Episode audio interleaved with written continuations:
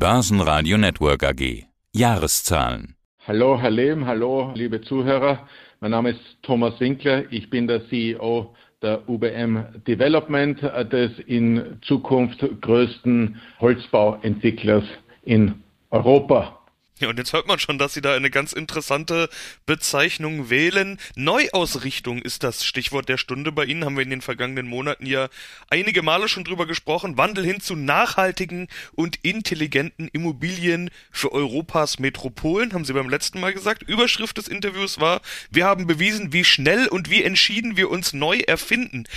Meine Einstiegsfrage jetzt, wie schnell und entschieden ging es denn voran? Also war 2020 das Jahr der Neuerfindung oder wird 2021 auch ein Neuerfindungsjahr? Also eine Neuerfindung dauert ja an. Aber 2020 ist sicherlich der Gamechanger bei uns gewesen. Und wenn Sie sich heute unsere Pipeline ansehen, sehen Sie, dass wir über 80 Prozent in Wohnen und im Büro machen und nur mehr 14 Prozent im Hotel. Und das ist doch in einer sehr schnellen Geschwindigkeit gegangen. Noch viel wichtiger ist aber eben unsere Ausrichtung hin zu Green, Smart and More auf Neudeutsch also zur Nachhaltigkeit, zur Intelligenz im Büro und zu dem Mehr. Und dieses Mehr ist eben auch, dass wir nicht nur Gebäude entwickeln, sondern auch ganze Geschichten dazu. Und das ist das, was wir aus dem Hotel Development herübergerettet haben. Ich habe gesehen, Sie haben auch gleich ein ESG-Rating bekommen. ESG, also Environmental, Social und Governance, ist ja das große Stichwort, das große Kürzel der Finanzbranche schlechthin. Auch in der Corona-Zeit, in der das in der Öffentlichkeit vielleicht ein bisschen in den Hintergrund geraten ist, ist in der Finanzwelt fleißig daran gearbeitet worden. Wie wichtig ist dieses Rating? Also wie wichtig ist, dass Sie auch dieses Label draufkleben können? Ja, ESG. Ja, Ganz wichtig ist mal, dass es kein Label ist, sondern für uns viel mehr. Es ist integraler Bestandteil unserer Green Smart and More Strategie. Wir sind natürlich stolz wie Oscar, dass wir gleich auf Anhieb unter den Top 15 Prozent unserer Branche in Deutschland und in Österreich landen konnten. Wir sind schön zwischen Vonovia und Deutscher Wohnen drinnen. Keiner unserer österreichischen Peers ist mit C geratet von der ISS und es ist für uns auch die Aufforderung, in Zukunft unsere Finanzierungen in Richtung Grün zu denken, also ESG-linked zu denken und vor daher auch sehr wichtig, weil es sich dann davon abhängig macht, inwieweit wir unseren Coupon mehr oder weniger hoch gestalten können. Jetzt müssen wir doch nochmal einen Blick zurück machen. Wir sprechen ja gerade über die 2020 Zahlen. Ja, Corona hat sich natürlich auch bei Ihnen bemerkbar gemacht. Minus 18,6 Prozent auf 40,8 Millionen Euro Nettogewinn. Das kann man jetzt auf zwei Arten lesen. Man kann sagen, oh, fast 20 Prozent weniger auf der einen Seite. Auf der anderen Seite deutlich besser als von Analysten erwartet, diese 40,8 Millionen. Fast 4% plus in der Aktie habe ich vorhin gesehen. Aktuell sind es gerade ja etwas weniger. 3,85. 3,85. Sie haben die Zahl genau vor Augen. Ja, aber das zeigt schon, welche Interpretation von den beiden der Markt wählt. Sie als Vorstand schließen sich vermutlich dem Markt an, nehme ich an. Ja, man muss immer aufpassen, dass einem sowas nicht in den Kopf steigt, aber man muss es auch einordnen. Wir hatten 2019 unser absolutes Rekordjahr. Und wenn Sie sich jetzt unsere Peer Group, ich schaue natürlich da auf die österreichische Börse ansehen, dann ist der nächstbeste zu uns mit minus 34 Prozent. Ein weiterer wesentlich größerer Wettbewerber ist bei minus 72 Prozent. Und gestern oder vorgestern hat es ja auch eine negative Überraschung ein bisschen, oder es war keine negative Überraschung, aber ein negatives Ergebnis von einem weiteren Peer gegeben. Und da ist man natürlich dann ganz stolz, wenn man angesichts Corona diesen Rückgang in überschaubaren Grenzen halten kann. Und mit 18 Prozent sind wir dieses Mal in Wien zumindest ganz oben am Stockerl, wie wir sagen, ganz oben am Siegerprotest. Und noch wichtiger, die Dividende, die soll stabil gehalten werden. Das ist ja, was Aktionäre hören wollen. 2,20 Euro sollen gezahlt werden, wie schon in den letzten Jahren. Bei weniger Gewinn, aber gleich hoher Dividende muss natürlich die Frage kommen, wie Sie das rechtfertigen. Ja, wir rechtfertigen das so, dass wir letztes Jahr für das Rekordjahr eben die Dividende gleich gelassen haben und die Ausschüttungsquote verringert haben und dieses Jahr die Ausschüttungsquote wieder auf das Niveau von 2018 angehoben haben. Unsere Ausschüttungsquote ist 50 Prozent. Wir glauben, dass unsere Aktionäre von unserer guten und besser als erwarteten Entwicklung auch entsprechend partizipieren sollen. Und, das darf man auch nicht vergessen, neben der Dividendenkontinuität gibt es Ihnen auch ein bisschen einen Ausblick auf unsere Ergebniserwartung. Und wir haben ja auch festgestellt, dass wir spätestens 2022 wieder zurück auf dem Vor-Corona-Niveau sein wollen. Und außerdem zählt sowieso nicht nur das, was in der Bilanz dann bei Nettoergebnis steht, sondern auch andere Finanzkennzahlen. Und da haben Sie schon beim letzten Mal gesagt, mehr Liquidität und mehr Eigenkapital als vor Corona. Wie hat sich das entwickelt? Oder frage ich mal so rum, wie gut sehen Sie sich aufgestellt?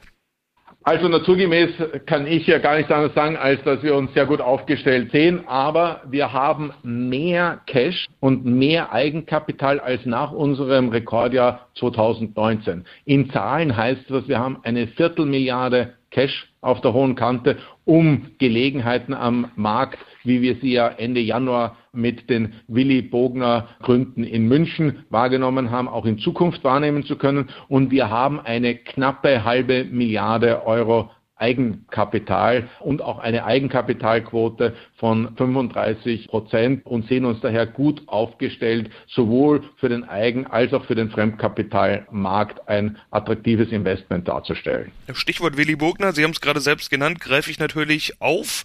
Wenn wir nochmal in die Zahlen schauen, die Gesamtleistung 2020 sinkt 29,4 Prozent auf 478,6 Millionen Euro. Umsatzerlöse minus 24,2 2 Prozent, lag aber auch daran, dass es so wenig neue Projekte gab. Seitens UBM kam es im gesamten Jahr 2020 zu keinen nennenswerten Projektakquisitionen, wurde gemeldet. Im letzten Interview hatten sie das Bild gewählt, im Wilden Westen in der Wagenburg auf der Lauer und es heißt die ganze Zeit noch nicht schießen, noch nicht schießen. Jetzt kam ja im Jahr 2021 die Firmenzentrale in München des Sportherstellers Willy Bogner hinzu, Sportmodeherstellers. Es wird also wieder geschossen, um im Bild zu bleiben, kann man das so sagen? Absolut. Und wie Sie eben wissen, in dieser Wagenburg, wenn der erste Schuss gefallen ist, fallen auch weitere. Wir haben den ersten Schuss mit der Kanone gesetzt. Das waren ja immerhin 55 Millionen schon im Ankauf, die wir da auf den Tisch geblättert haben. Und wir glauben, dass wir mit weiteren Schüssen und entsprechenden Newsflow auch im Laufe des Jahres aufwarten können. Was uns aber ganz wichtig ist, ist, wir halten Disziplin. Ja, auch wenn wir genug Geld auf der hohen Kante haben und halten das Pulver trocken, weil wir eben nicht wissen, wie viel Opportunitäten sich uns bieten und zu jeder Zeit diese Transaktionssicherheit bieten können wollen, das Pfund, mit dem wir im Moment am meisten wuchern können verkauft wurde auch. FAZ Tower wurde verkauft, haben wir im letzten Interview schon ausführlicher drüber gesprochen. Sie hatten damals aber schon gesagt, dass im Europaviertel in Frankfurt eben auch dieses Holzgebäude gebaut werden soll. Und da sind wir so ein bisschen bei dem Intro, das Sie vorhin gegeben haben. Was ist da in der Pipeline? Wie ist da der Stand der Dinge? Wie geht's voran? Ja, also viel mehr sieht man natürlich im Internet und ich kann nur jeden raten, die Homepage vom Timber Pioneer zu besuchen. Sie ist www.timber-pioneer.com. Da sehen Sie alle Details. Das Interessante daran ist, dass wir mit offenen Armen in Frankfurt aufgenommen wurden mit der Idee des ersten Holzhybrid-Bürohauses überhaupt dort und daher zuversichtlich sind, dass wir zur Jahresmitte schon alle Umplanungen genehmigt bekommen und mit dem Bau starten können, wobei das heißt mit dem Bau ab dem ersten Geschoss äh, oder ab dem Erdgeschoss, weil bis dorthin hat sich ja nichts äh, geändert. Das ist ja, die Untergeschosse müssen nach wie vor betoniert werden. Aber sobald wir diese Baugenehmigung haben, besteht auch die Möglichkeit, ein Projekt vorwärts zu verkaufen. Vorher geht es ja nicht, weil der Käufer ja dann nicht genau weiß, was er bekommt. Und das Interesse, auf das wir stoßen in der Vorvermarktung, sowohl bei den Mietern, aber auch bei den Kaufinteressenten, ist überwältigend, weil Sie ja nicht vergessen dürfen, dass seit dem 1. April jedes Investment hinterfragt wird, ob es auch ESG-fähig ist. Und bei einem Holzbau müssen Sie das nicht weiter begründen. Da ist es klar, das ist beinahe, also zumindest ein Holzhybridbau, ist beinahe CO2-neutral. Ja, da ist ja schon ganz klar, über was wir uns in Zukunft häufiger unterhalten werden. Ich will aber noch ein Thema ansprechen, über das wir uns in der Vergangenheit häufig unterhalten haben, nämlich eigentlich immer Hotel. Sie haben ja selbst vorhin schon angedeutet, das ist eben nicht tot, will ich an der Stelle auch nochmal ganz deutlich erwähnen, gibt's bei Ihnen ja auch noch. Sie haben ja Hotels und gerade ist Martina Mali-Gärtner in den Vorstand geholt worden, damit sie, Zitat, eine aktive Rolle in der derzeit laufenden Konsolidierung am Hotelpachtmarkt spielen. Was erwarten Sie in dem Bereich? Also zunächst freue ich mich wahnsinnig auf Martina Mali-Gärtner, eine der ausgewiesensten Hotel Operations Spezialistinnen, aber auch jemand, der für die Themen ESG ein offenes Herz hat und wo ich mir auch Unterstützung erwarte beim Thema And More, dem Storytelling und der Ästhetik unserer Projekte. Sie wird sich um die im Moment noch 13, aber in Zukunft 15 Pachtgesellschaften, die uns ja in der Vergangenheit nicht immer Freude bereitet haben, kümmern. Und wir können mit Fug und Recht behaupten, dass dieses Opportunity Hunting am Development Sektor, das Sie ja schon vor neun Monaten ausgerufen haben, jetzt auch auf den Hotel Pachtsektor ausgedehnt werden kann. Das ist ganz wichtig. Es gibt ja zwischen den Eigentümern und dann den Hotelmanagementgesellschaften, die großen Namen, die Sie alle kennen, immer einen Pächter. Und diese Pächter sind natürlich aufgrund dieses Jahrhundertsereignisses unter Druck geraten und viele Eigentümer suchen einen sichereren Pachthafen. Und da ist es natürlich mit unserer Bilanz gut, einen solchen anbieten zu können und vielleicht so an günstige Pachtverträge zu kommen und einen Teil zumindest der Verluste, die wir aufgrund Corona erlitten haben, wieder zurückverdienen zu können. 2022 wollen sie dann wieder auf dem Niveau von vor der Pandemie sein. Bedeutet aber auch, dass dazwischen noch dieses Jahr 2021 ist und dass sie es da noch nicht sein werden. Was erwarten Sie fürs neue Geschäftsjahr? Nun, wir sind immer noch in Zeiten der Unsicherheit. Wir nennen es eine Corona-Delle, weil es eben nicht mehr als eine Delle sein wird. Im Moment gibt es Erwartungen zwischen 40 und 45 Millionen Vorsteuergewinn am Markt, mit denen wir uns sehr wohlfühlen. Wir halten uns aber mit Zahlen, Guidance zurück, solange wir nicht wissen, wie schnell jetzt der Großteil der Bevölkerung durchgeimpft werden kann und wir eine Rückkehr zur Normalität haben. Die große Frage, die sich stellt, werden es die goldenen 20er Jahre oder werden wir gleich wieder in Zinsängste verfallen und mit all diesem Staub noch immer in der Luft glauben wir mit gutem Gewissen nur von einer Delle reden zu können, aber wollen uns zahlenmäßig noch nicht weiter festlegen.